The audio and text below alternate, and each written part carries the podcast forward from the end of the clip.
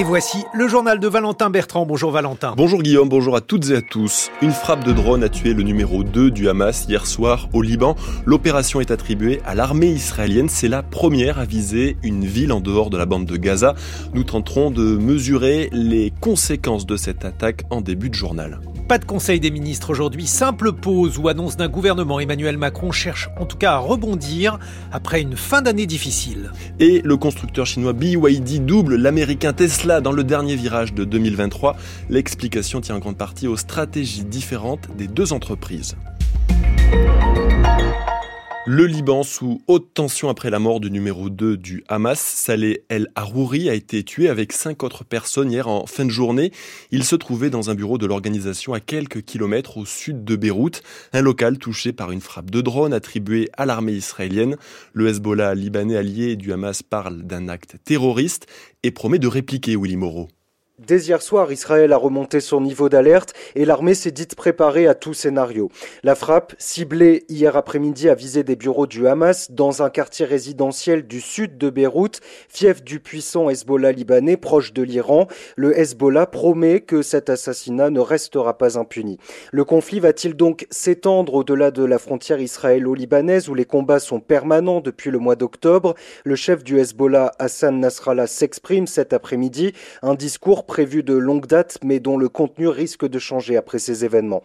C'est la première fois depuis le début de la guerre qu'Israël frappe la banlieue de Beyrouth. Le porte-parole de l'armée et le premier ministre Netanyahou avaient prévenu, ils traqueront et élimineront un à un les responsables du Hamas, y compris à l'étranger. Willy Moreau, notre envoyé spécial à Jérusalem. Dans la bande de Gaza, le chef de l'Organisation mondiale de la santé déplore les frappes menées contre un hôpital du Croissant Rouge à Ran Younes, ville située au sud de l'enclave là où sont regroupés des centaines de milliers de civils. Ces frappes sont inadmissibles, dit le patron de l'OMS au moment où le système de santé gazaoui est déjà à genoux. Seul un quart des hôpitaux sont encore en état de marche. Une situation jugée catastrophique au Japon deux jours après une série de violents tremblements de terre dans le centre et le nord-ouest du pays. Selon le dernier bilan des autorités, 62 personnes sont mortes, 300 sont blessées et 32 000 personnes sont réfugiées dans des abris de fortune. Dans les villes les plus touchées, presque toutes les maisons sont à terre. La priorité pour les secours reste de rechercher des survivants sous les décombres malgré une météo difficile. Dans le Pas-de-Calais, une cinquantaine de personnes ont été évacuées hier. Le département est placé en vigilance rouge au cru.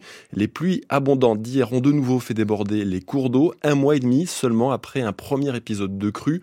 Ce matin, le ministère de l'Intérieur annonce déployer des moyens conséquents, notamment des pompes, pour aider les collectivités à faire face. Il n'y aura pas de conseil des ministres ce mercredi matin. Il a été annulé en tout début de semaine et reporté à mercredi prochain. Une décision très commentée.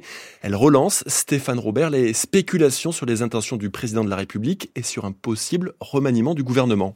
L'annulation du Conseil des ministres prévu ce matin, ça ne veut rien dire, commente approche du président. Comme il n'y avait rien ou presque à l'agenda, il a été reporté, c'est tout, il ne faut y voir aucune intention politique. Ça n'empêche pas les conseillers dans les cabinets ministériels de ventiler la rumeur d'un remaniement aux quatre coins de Paris. Tout le monde s'interroge, commente l'un d'eux, et on est en attente. Il y a plusieurs bonnes raisons de le faire, reprend un autre. Il faut relancer la machine gouvernementale un peu à bout de souffle. Plusieurs ministres sont fragilisés. Le ministre du Travail, Olivier Dussopt, qui risque une condamnation pour favoritisme, ou encore la ministre de la Santé, Agnès Firmin-Lebaudot, qui aurait omis de déclarer des cadeaux que lui aurait fait l'industrie pharmaceutique. Et puis le chef de l'État doit faire preuve d'autorité face aux ministres frondeurs, ces ministres qu'on dit de l'aile gauche, qui avaient menacé de démissionner avant l'adoption de la loi immigration. À partir de là, il y a deux questions, reprend ce même conseiller. La première, c'est quand? Beaucoup plaident pour que ce soit le plus vite possible, en tout cas avant la reprise des travaux parlementaires prévus mi-janvier. La seconde concerne l'ampleur du remaniement. Faut-il tout chambouler et remplacer Elisabeth Borne à Matignon? Cette question n'est pas facile à trancher, car si le nouvel élan donné par un changement de Premier ministre devait déboucher sur une défaite aux élections européennes, le président serait bien avancé, il faudrait tout recommencer. En attendant, Emmanuel Macron ne dévoile rien de ses intentions, même à ses plus proches conseillers.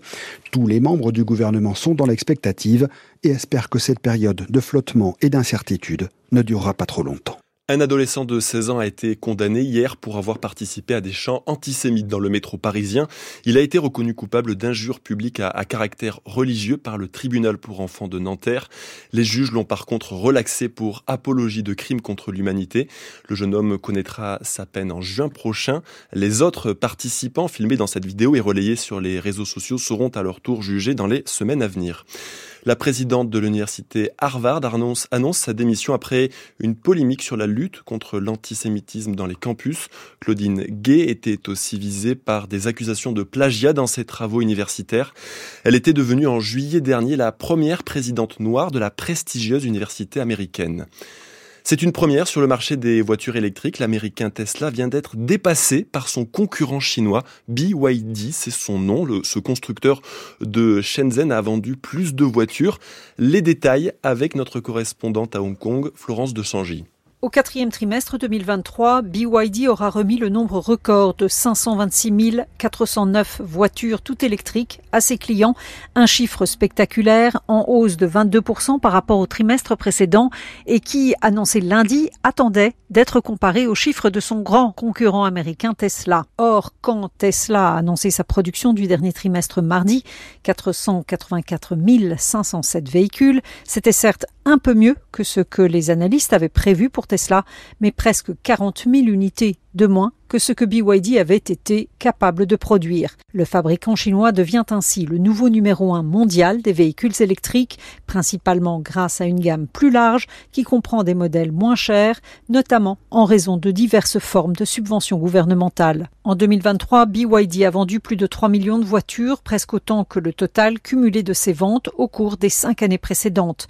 Par ailleurs, le constructeur chinois a annoncé le mois dernier l'ouverture d'une usine en Hongrie pour produire des véhicules électriques et hybrides destinés au marché européen. Florence de Changy et Guillaume, vous reviendrez largement sur ces records de vente avec vos invités voitures électriques, marché en voie de démocratisation, ce sera le sujet des matins. Le temps, toujours très perturbé sur l'essentiel du pays, je vous le disais, le Pas-de-Calais était en vigilance rouge au cru, sept autres départements sont également en alerte orange, pluie et inondation, car il va continuer de pleuvoir sur une grande moitié nord, des averses orageuses sur la Picardie et l'île de France. Ailleurs, le ciel reste couvert à l'exception de la vallée du Rhône et de la Côte d'Azur. Les températures, elles sont comprises ce matin entre 6 et 12 degrés. Cet après-midi, elles montent de 9 à 15 degrés en général et jusqu'à 19 degrés au bord de la Méditerranée.